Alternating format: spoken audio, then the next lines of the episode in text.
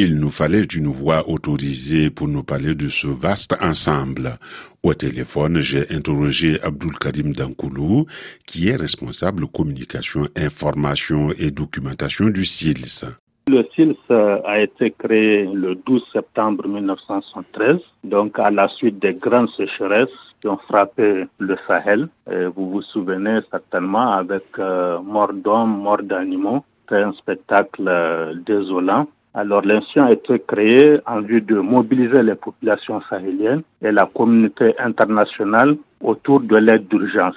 Puisqu'il y avait une urgence des populations à sauver, il fallait mobiliser l'aide internationale. Dans un premier temps, il fallait mener des actions d'urgence et puis après, il y a eu d'autres besoins.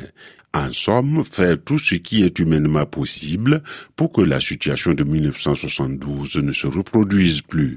Et cela se ressent dans l'organisation même de l'institution. Nous avons donc le secteur exécutif qui est basé à Ouagadougou, le centre régional Agrimet qui est notre cheville ouvrière, le suivi de la campagne, quelle sera la longueur de la campagne agricole, quelles sont les populations vulnérables. Toutes ces informations-là sont collectées au niveau du centre régional Agrimet et diffusées au niveau des, États membres. Parce que l'un des acquis du SILS, c'est que depuis plus de 30 ans, donc depuis la mise en place de ce dispositif de suivi de la campagne, aucune crise alimentaire n'a surpris le SILS. Il nous reste à voir le troisième pilier du SILS, basé cette fois à Bamako au Mali. Et à l'Institut du Sahel, au niveau de Bamako, qui s'occupe de la coordination, l'harmonisation et la promotion de la recherche scientifique et technique dans les pays du SILS.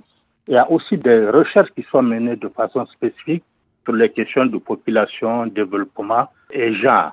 Puisqu'on ne peut pas parler de secteur alimentaire sans parler de problèmes démographiques sans parler de natalité, etc. Donc, l'INSA conduit ces recherches-là pour appuyer les différentes politiques sectorielles, nationales et régionales, donc euh, par rapport à, à cet objectif-là d'atteindre une sécurité alimentaire durable dans les pays d'ici. Pour la vulgarisation de la recherche agronomique et la sensibilisation des producteurs, on passe le relais aux services techniques nationaux de chaque État membre, ce que les administrateurs et les politiques appellent le principe de subsidiarité.